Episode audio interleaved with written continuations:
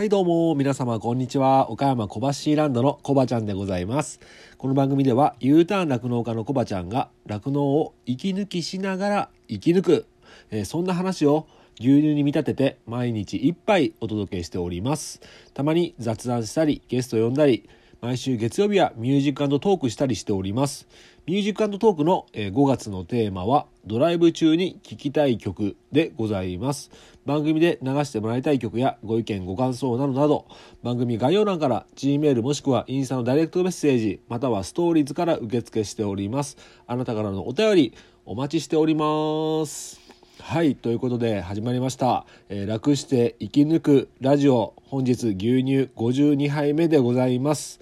えー本日もね頑張ってまいりたいと思うんですがえっ、と累計再生回数がですね、えーなんとこの楽して生き抜くラジオ1800回を突破いたしました。ありがとうございます。ね1800回ですね。いやなかなかねでもやっぱりうん土日とかがね再生回数が伸び悩んでなんかそのまま忘れちゃって再生してない人もいるんだろうなみたいなね、えー そんなのが見て取れるようなちょっとね停滞期的なのに入ったのかなとか思っちゃったりなんちゃったりしちゃったりするんですけどもね。まあね。まあそんなねことをちまちま気にしててもねしょうがない、え自分がやりたい、え価値があると思ってやってることをね、え続けていくとまあ続けていくことが大事なのかなと思っていつかねそのこの続けていってることがね何かね違った価値を生み出してね、えー歩き出してもらえないかなと、ね、僕もねそれを信じてね毎日毎日配信していきたいと思います。はい。で今日ね今日も搾乳中にねポッドキャストを、えー聞きながらね、えー搾乳してたんですけども皆さんあのこの番組以外にポッドキャスト番組って聞かれてたりするのありますかね？僕結構いっぱいいろんな番組を毎日毎日聞いてるんですけど、えー特にね好きな、えーポッドキャスターさんがいらっしゃるんですけど今日たまにはねそんな話を、えー最初にちょっと話したいなと思ってあのーズバリね僕がポッドキャスト聞き始めて4年ぐらいかになるんですけど最初4年前からずっと聞いてるのが特勤マッシュさんなんですね。これ知ってる方結構人気のポッドキャスターさんなんで知ってると思うんですけどあの墓場のラジオとかね月曜特勤マッシュとかねノットスクールとかね、うん、他にもなんだっけな TA ラボとかねあのすごいねあの15年間、えー徳島のねえ同級生が、えチームを組みまして、え15年間ねずっと、えーポッドキャスト配信されてる方たちなんですけどまあねこれ結構ね、えー高校生の時のテニス部だった、えー同級生が、えーポッドキャストでねいろんな話されてるんですけども、まあ、めちゃくちゃ人気があってすごい面白いんでね。まずはね墓場のラジオとかねそういったところから聞いていただければ、えー皆さんね気に入っていただけると思うんですけども今日はね月曜特勤マッシュっていうあの特勤マッシュメンバーの渋ちゃんとねケンちゃんが話してるラジオを聞いてたんですけど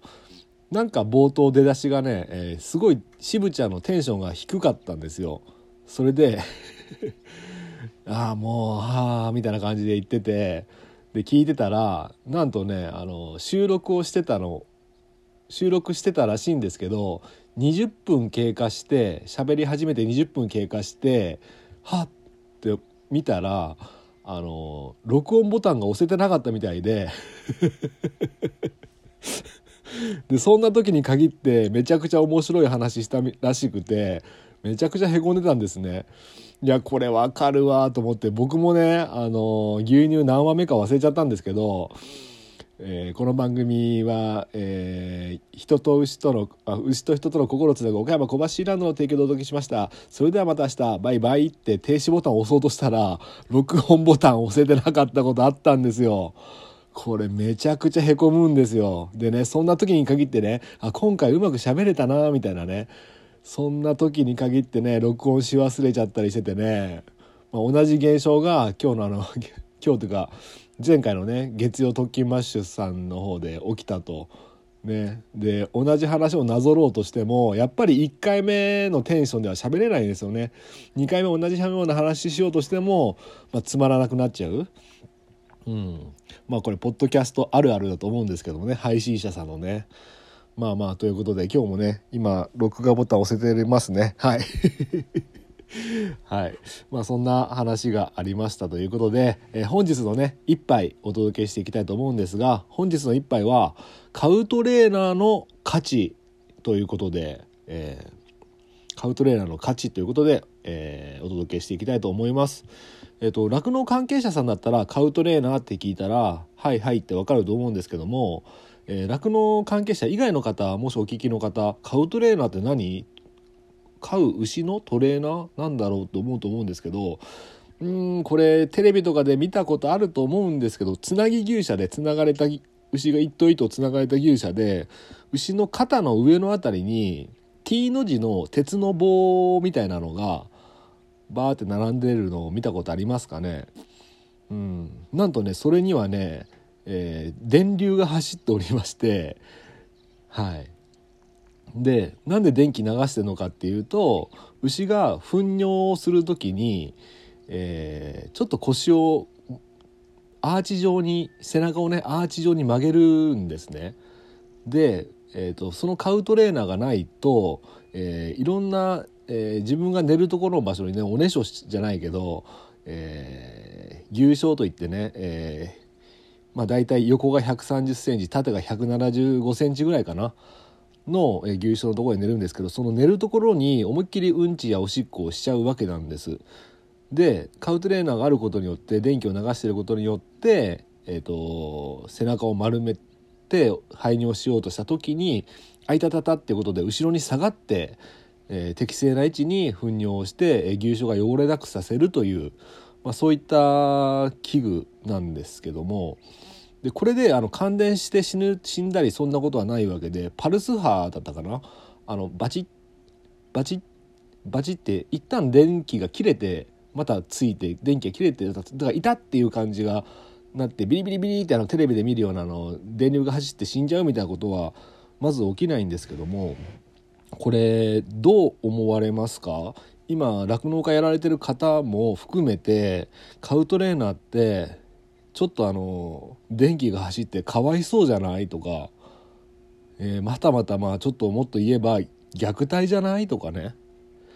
うん。いや各言うね。僕もねちょっとカウトレーナーはかわいそうだからやりたくないなと思ってたんですよ。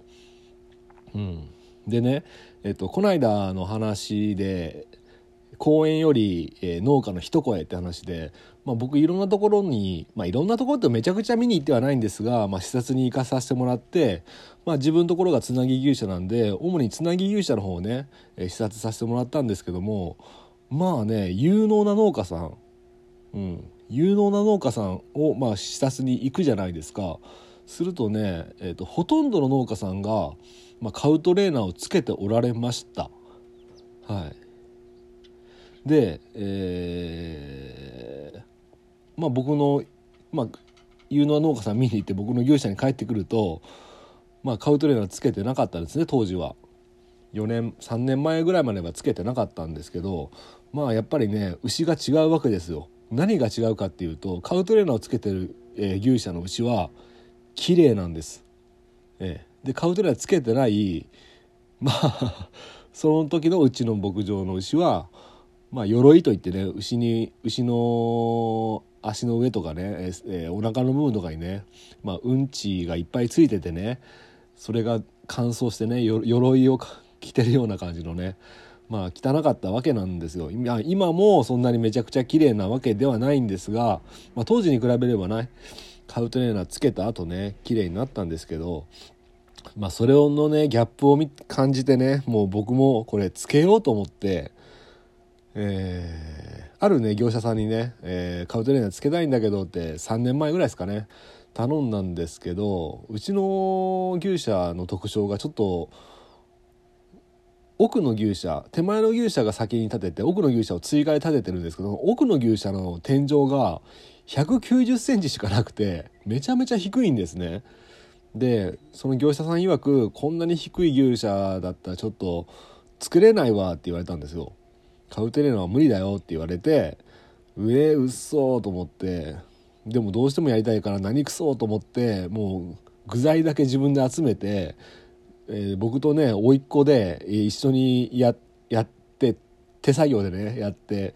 確かね3ヶ月間ぐらい時間見つけながらやってやってって繰り返して自分でつけました。はい。でうんこのつけた後の感想なんですけどまず初日はね、えー、とにかくね 牛がびっくりして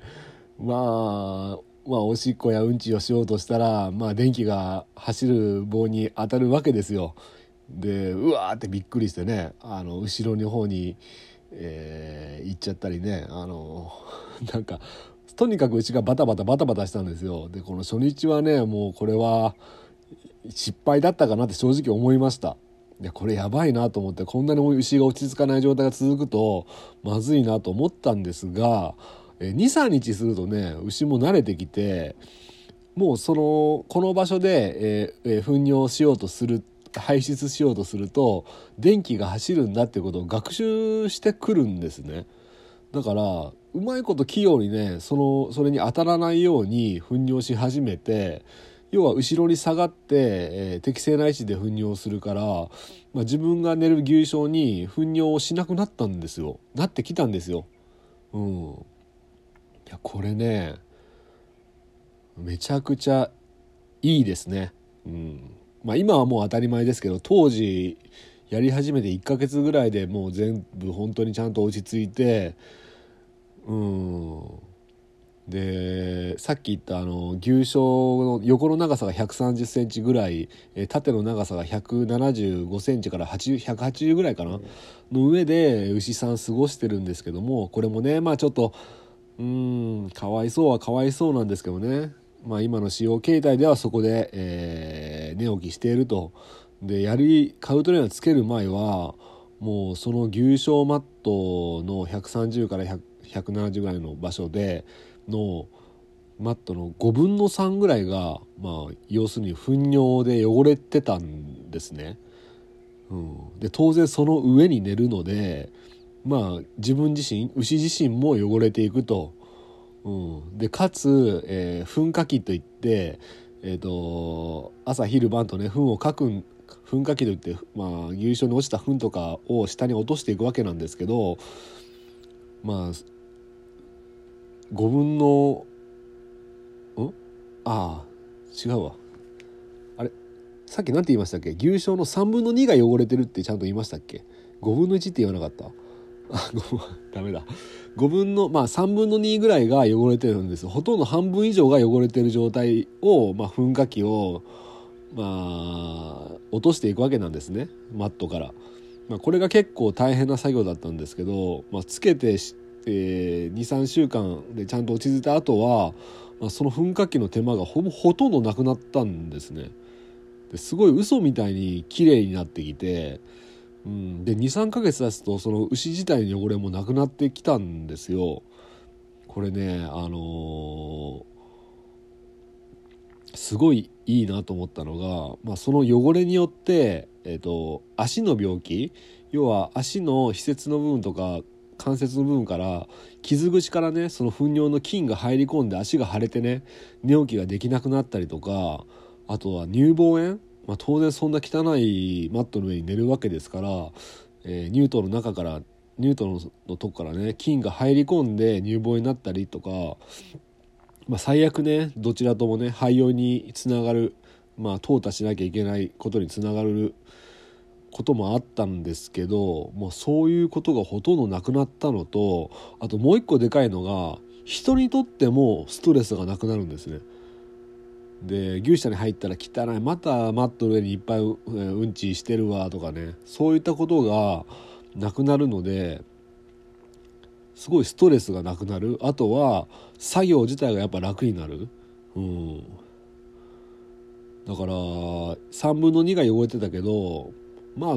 5分の1ぐらいに減るのかな？マット全体の5分の1ぐらいの汚れに減ります。でやっぱりどうしてもね餌食べてる時とかはあの餌の配合ですね。こあのトウモロコシとかあげてる時は夢中になっちゃってそのまま食べながらね、